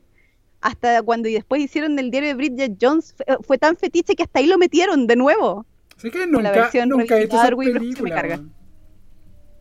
Tengo que verla en algún momento. ¿Qué cosa? La de. La Bridget Bridget? Jones, sí. Cayendo O a sea- mitad también Hugh Grant y Colin Firth. O sea, sí, podríais verla. Yo me acuerdo que la vi porque por todo el tema, orgullo y prejuicio, y dije, ah, qué buena, pero es que como que eh, no, no, no comulgué mucho, Tú no comulgáis mucho con las comedias románticas. aparte. No, esa la vi porque fue como, oye, no, pero es la versión revisitada de Orgullo y Prejuicio, porque no sé qué. Y no, no. ¿Verdad Ah, que la venden así esa película? Po? Sí, po. Oh, voy a verla, voy a verla. Sí, fue como, eh, no. Y de hecho también hay otra serie de la, eh, no sé si es de la BBC, pero es una serie británica que se llama eh, Lost in Austen, que es como una mina que va así como, no me acuerdo muy bien de la trama, la vi una vez hace mucho tiempo, y, y está muy obsesionada con Orgullo y Prejuicio y las novelas de la Austen, y como que se mete en el libro e intercambia papeles con la Lizzie Bennett. La Lizzie pasa así como al mundo moderno y ella está en el papel de la Lizzie Bennett. Entonces, básicamente está fangirleando todo el rato. Todo el rato. Y al, al Darcy, en algún momento cuando se lo está engatusando, le dice así como, ¿por qué no te tiras al lago solamente en camisa? y el tipo no entiende nada, así como, y, y mire, ¿por qué? ¿Por qué me tengo que tirar al lago? Así como, no, tú hazlo nomás, hazlo. Y así como que lo obliga a tirarse a la, a la laguna y la mina así con cara de, oh, sí, es perfecto. es súper estúpido, no lo veáis. Yo la vi de curiosa.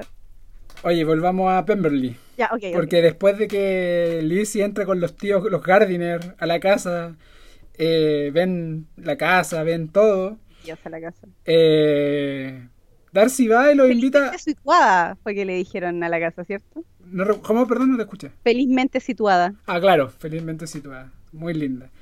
Eh, bueno, finalmente eh, Darcy lo invita, conoce a la hermana. Ahí sabemos de que la hermana ha, ha escuchado mucho de Lizzie.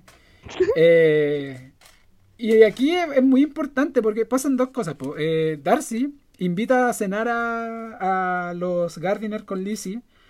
eh, comparte con ellos. Y que esta es la primera parte, la primera vez en la cual los vemos interactuar románticamente. romántica, sí. O sea, literalmente tiran con la mirada. Literalmente.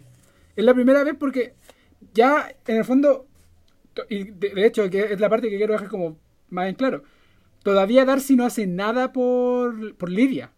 Ya habían, ya habían momentos en los cuales ya eh, eh, Lizzie empieza a cambiar de idea con respecto a Darcy. Y lo otro que Mm. me gusta es que aún cuando están pasando estas cosas, Darcy empieza a pagar las cosas que le dijo a Lizzie. ¿Cachai? Como que todo el mundo le empieza a recordar, oye, pero si tú la trataste como la mierda, encontraste que Mm. era eh, penquita, ¿cachai? Y Darcy tiene que hacerse cargo y comerse el orgullo y decir como, sí, la traté como la mierda, pero no la conocía tanto, pues, ¿cachai? No sabía quién era, nunca la había escuchado hablar.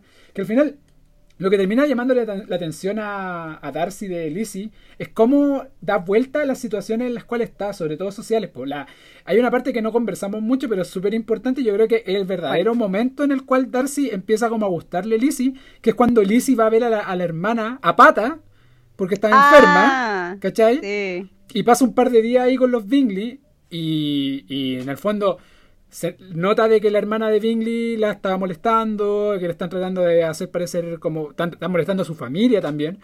Y Lizzie da vuelta a todo, todo. Le tiran mierda, lo da vuelta. lo- le, le tiran cualquier cosa y, y todo lo- en el fondo ella es capaz de, de, en el fondo, salir airosa de todas las situaciones incómodas en las cuales la van, la van poniendo, incluso sin darse cuenta. Como que en algún momento Lizzie está como leyendo y Darcy como Ah, que respeta sí. caleta eso. Están todos jugando como... Están jugando sus monedas. Claro, están jugando sus monedas al carioca, una cosa así. Sí. Y Lizzie está como leyendo y Darcy como que respeta caleta eso. po. ¿Sí? No, y acuérdate que ahí la Caroline Bingley también le tiró una talla y la Lizzie la dejó en su lugar en tres segundos, pues le dice así como, no, lo que pasa es que a, Eli- a Elizabeth Bennet solamente le gusta leer y no encuentra placer en nada más. Y la mina le dice, "Eh, disculpa, disculpa, pero, disculpa, pero perdona, eh, no merezco ni tal alabanza ni tal censura. Es como, eh, no solamente me gusta leer y además hago más cosas. Como, para de poner palabras en mi boca. Y la mina la dejó callar en dos segundos. weón. Sí, Fue la mejor cerrada de hocico que vi en mi vida. No, es muy buena. Elizabeth tiene muchas salidas así donde se pega unos parones y la gente queda así con cara de ¿qué? Porque Como la ven, lo, no lo esperan, no lo esperan, no lo ven venir, weón. De repente aparece. Es que la ven tan nice y pequeña, po. Claro, po. Mm, De repente, ¡pa! Zarpazo. claro. Pero un zarpazo educado, ojo. No, no así como que los manda a la cresta. No, no, no. no. Oye, entre medio de todo lo que estábamos conversando, mis vecinos pusieron música, así que quiero pedir disculpas si escuchan música de fondo. Eh, pero bueno, está todo tan en lo, en lo mejor, conociéndose, cayéndose súper bien, Georgiana con Lizzie, Darcy vuelto loco, mirándola y comiéndosela con la mirada. Esa escena, tú contaste los segundos de esa escena porque sabéis que en, en la parte, yo viendo así como la postproducción y todo, tuvieron que calcular cuánto tiempo era prudente que Darcy mirara a Lizzie sin que fuera creepy. Puta, es que Onda, lo contaron, así como que ponen el video y ponen así como mirada eh, long eh, look eh, de Darcy a Elizabeth y lo tenían así contado los segundos, era muy chistoso. Pero si no era creepy, eh, si no era así como, "Ew, ¿por qué la mira tanto? Claro. Bueno, pero pasa tan en lo mejor y ha llegado carta. Jane Ah. contándonos que Lidia, que se había ido a Brighton con los Foster eh, a hacer, eh, a, a- a pasarlo bien con los milicos, se termina escapando y lo importante no es eh, que se escapa, sino con quién se escapa, con nuestro buen amigo Wickham. Eh, y que todo nos vaya, eh, nos llama la atención porque en el fondo sabemos que Lidia no tiene como, o sea, la familia Bennett no tiene gran dinero, no, no es como No que en el fondo, peso. claro, no tiene como para poder darle como un futuro, no, no un futuro, pero al menos un, un buen pago por el matrimonio. Pero ahí yo creo que es importante como eh, sacarlo. ¿Qué es lo que quiere ganar eh, Wickham con, con Lidia?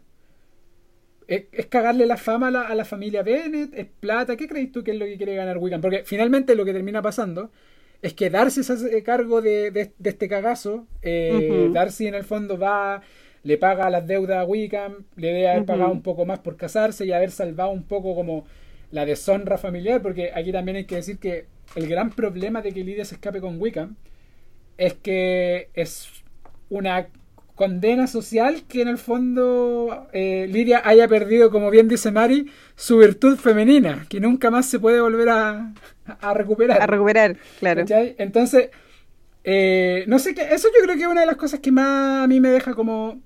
Finalmente, Wickham es más inteligente que todos nosotros y vio en el fondo que Darcy está interesado en, en Lizzie, cosa que yo dudo. Yo no creo que Darcy, o sea que lo de Darcy y Lizzie sea tan evidente que No. Wickham se haya hecho, se haya en el fondo dicho, ah, bueno, voy a cagármela y, y por lo tanto Darcy se hace cargo de nuevo de mis deudas.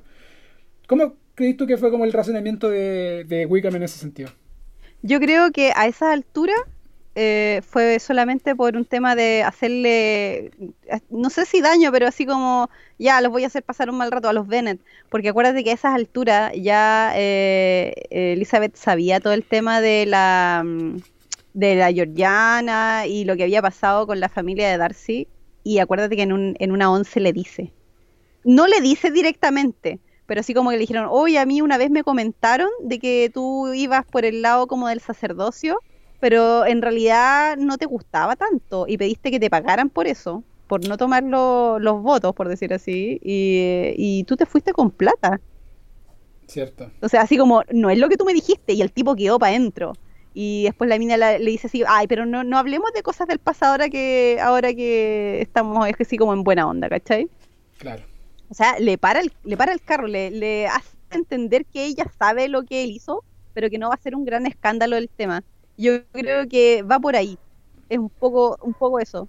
Y lo otro que simplemente el otro vio la, la, la opción de, de comerse una cabra chica y se la comió nomás porque también tenía fama de, de caliente, así que Sí, pues.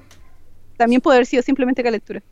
Sí, es verdad. Ni- Ningún, ningún motivo más profundo que el de comerse una cabra de 15. Bueno, hay muchos funados por eso esta semana. Así que no lo hagan. No lo hagan. Eh, ¿Qué Que más? aunque no parezca de 15, tiene 15. Vean, pida- pidan el carnet. Sí. Pidan el carnet. Eh, ¿Qué más te iba a decir? Que, bueno, entre medio de todo eso, hasta Collins fue a cagarse la risa en la cara de los Bennett. Eh, Ah, sí. Y yo creo que también ese es un momento importante en el cual papá Bennett se hace cargo de haber sido una mierda de padre. po. Yo creo que Mm. está súper bien. Porque Lizzie le advierte, le dice, bueno, va a quedar la zorra en Brighton. No te no llevé a- o sea, no mandé a, Li- a Lidia. Y él dice, no, pero es que prefiero como, puta, estar tranquilo en la casa, ¿cachai? Como, Sí, no, literal. No, no quiero como cagarme la onda porque va a estar insoportable y bla, bla, bla. Y loco, es una cabra chica. Y la mandó y, y confió como en un coronel para que... Que no conocía a nadie. No, nadie. Y bueno, ahí está, pues ahí están las consecuencias. Y finalmente, bueno, después de que Darcy se hace cargo de todo, eh, de que en el fondo el mismo señor Bennett se da cuenta de que alguien se hizo cargo y él pensaba que era eh, la familia Gardiner. eh. Finalmente, eh, Lidia se le sale en el fondo que Darcy había sido el padrino de Wickham, que estuvo ahí en el fondo para asegurarse de que en el fondo se llevara a cabo el matrimonio. Eh, y pasado todo esto, bueno, obviamente Lizzie con Wickham se enfrentan y tienen su, su intercambio donde en el fondo Lizzie le dice, bueno, sé, sé la mierda de persona que soy y, y nada, pues, como que en el fondo eh, puede en el fondo Wickham tener un poquito de, de, qué sé yo, de culpa frente a lo que hizo, pero le importa una mierda. Y sobre la misma, vuelve a, a Longbourn, se llamaba el lugar vivían la- los Bennett. Sí, Lombard. vuelve Bingley. Y Bingley, entre otras cosas. No, se- eh, Bingley vuelve a Netherfield. po. o sea, claro, vuelve, claro, vuelve a Netherfield. Eh, pero lo importante es que se entera en el último capítulo, en la última media hora, de que Jane había estado todo este tiempo, o mucho de este tiempo había estado en Londres junto con él. Porque se lo ocultaron. Claro, y, y Darcy de nuevo se hace cargo de su error y le dice, sí, es verdad, fui yo, yo tuve la culpa, yo te la oculté. Eh, y, y, y Bingley siendo el, el buen ser humano que es, como que frente a todo eso, frente a que su mejor amigo como que le cagó la posibilidad de ser feliz, igual le pide su bendición, po. Bingley es un personaje muy noble, demasiado noble, por no decir súper pelotudo. Bueno, por eso es que se casa con Jane, que también es como el epítome de la bondad, que piensa que nadie es malo. Claro. Siempre hubo un malentendido. La mejor parte es cuando eh, Lizzie le cuenta lo que pasa con, con Wickham y con Darcy y dice, no, tiene que haber un error, los dos deben ser buenos. No, no Jane, los dos no son buenos en esta historia. Entonces, así como, tiene que haber alguna explicación. Claro. No, No, no lo hay. no, no, no hay. Claro. Y finalmente Bingley va donde los, donde los, donde los Bennett, la señora Bennett vuel- vuelve a dar vergüenza ajena. Y, pero finalmente Bingley estaba convencido, pide la mano de Jane. eh, y posterior a esto, Lady Catherine de Burgh llega a donde los Bennett. Ella es como la antagonista. Sí, Sí, es como no, no antagonista es, nominal. es como lo más parecido a un antagonista. Sí. Pero también es un antagonista que tiene su tiene sus razones, o sea, finalmente se le cayó el plan de vida a Lady Catherine, pues. Ay, con la hija que no sirve para nada. Sorry. Sí, pues pobrecita. Que está como enfermita y que toda la vida le habían prometido a Darcy y finalmente se cae Estaban ese prome- prometidos desde la cuna. ¿eh? prometido desde la cuna y finalmente se cae ese plan porque esta arribista, esta trepadora con sus encantos logró engatusar a Darcy. Algo algo hiciste eh, Elizabeth. Algo le hiciste a mi, a mi. Darcy. Al final del día lo que hace esta, esta historia es como romper como esa endogamia bien de mierda entre gente con plata se casa con gente con plata. po. Sí, en ese caso sí. Lo que pasa es que esta vieja, más que gente con plata, de, eh, ¿Gente de plata así, eh, es gente como con título nobiliario. Claro. Porque eh, ella es Lady Catherine, ¿cachai? Título nobiliario hay corriendo por ahí. Y me parece que Darcy era el sobrino, ¿no? Sí, era sobrino. Era sobrino, claro. Entonces íbamos, íbamos a unir eh, rama eh, como de, de familia consanguínea, de que vuelva la, la pureza a Pemberley, vos, estimado. Acuérdate que Pemberley se iba a ensuciar con la sangre Maul de, de Elizabeth. Oye, tema delicado hablar de muggles y cosas eh, de ese estilo en estos días. La, la Ay. gran, la gran, eh, o sea, no, no gran, la popular obra que actualmente es anónima, como mucha Sí. gente ahí. Sí, ¿quién la habrá escrito? Mm. Todo muy misterioso. Pero sí, pues esa señora es, es- es terrible. Igual a mí me hace gracia porque ella como que le llamó siempre la atención la Elizabeth porque la encontraba muy joven para tener tan decisiones tan como Opiniones. opiniones tan claras en su vida. Así Sí. como habló muy decididamente para ser alguien tan joven. Claro. No, yo creo que yo creo que Lady Catherine respeta a Caleta Lizzie. Yo creo que por eso ese, ese esa confrontación final es tan importante porque realmente Lizzie lo que hace en cada uno de los lugares donde pasa es que se gana el respeto de la gente. po. Y ganarse el respeto de una persona a quien todos le tenían un respeto casi eh, re- reverencial, ¿cachai? Mm. Es súper importante. Sí, yo creo que esa es la otra cosa que tiene Lizzie, que Lizzie da muchas batallas sin darse cuenta y las gana todas. Yo no, sé qué, batalla no ha ganado Lizzie en la historia. Por eso es un personaje tan querible. po. Porque gana, Mm. ¿cachai? Nadie, a nadie le cae bien a alguien que pierda todo. po. Y Lizzie al contrario gana. Pero no lo hace a propósito, no, lo hace po. conscientemente. No, pues y lo hace, pero aparte lo hace en sus términos. po. No es como que en el Mm. fondo, no es como Collins, porque Collins, claro, tiene una gran casa por básicamente ser el rastrero de Lady Catherine, pues, y eso El es... lamebotas. Claro, eso es despreciable. po. En cambio, Lizzie no gana nada material por ser como es, pero se gana el respeto de la gente porque dice, bueno, ella tiene como su mirada. No es la mía, pero puta, la respeto. ¿Cachai? Exactamente. Y finalmente Darcy también conversa un ratito con Lizzie. Le pregunta si sus sentimientos son los mismos que al momento de rechazarla. Y finalmente Lizzie se hace cargo de sus sentimientos y le dice que no, que están todo lo contrario a lo último. Eh, Darcy también va a hacer los, los trámites respectivos. Y luego termina una doble boda en- con los amigos Bingley y Darcy casándose con las hermanas Bennett. Y nada. Ay, me acordé de la película que en exactamente la misma escena, en vez de decirle, no, mis sentimientos son lo opuesto, la otra va, le da un besito en la mano y le dice, tenés las manos heladas. ¡Oh! y después, ¿qué hace Darcy? Se sienta al lado de las gallinas, pero ¿por qué? Terrible. Ya, a esa altura yo ya estaba gritando. Así, ¿Tú puedes, tú puedes creer, que es un 8 de 10 en, en Letterboxd? Yo no puedo Ah, creerlo. gente enferma, no tiene idea de lo que está viendo. No puedo creerlo. No puedo creerlo. Me, me da rabia un poquito.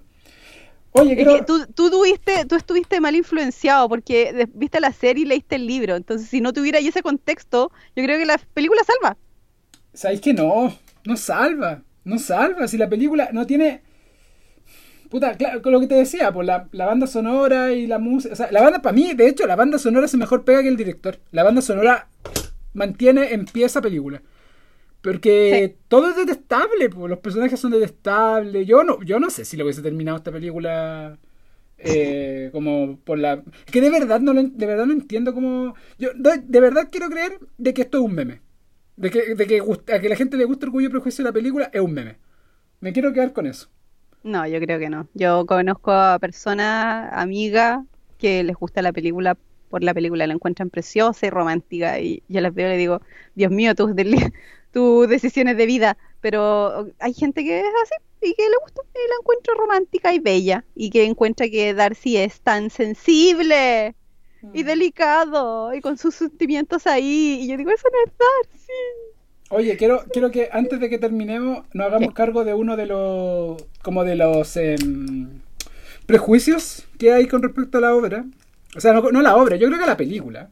Mm, Pero es que Orgullo y Prejuicio igual puede ser una de estas historias en las cuales se justifica a los abusadores con personajes femeninos que intentan cambiarlos. Que es un arquetipo muy Disney, muy clásico y muy obsoleto a nuestros ojos del 2020, ¿cachai? Eh, en el sentido de que Darcy es un personaje como, puta, bien... eh, al principio es muy abusador, ¿cachai? Mm. Y si no sabemos todo lo que pasa en el libro, con lo que ocurre y, y todos estos duelos que le gana Lizzie en el camino, Mm. si solo vemos la película, podríamos decir, claro, este tipo es un abusador que está siendo justificado por el amor de una mujer, ¿cachai?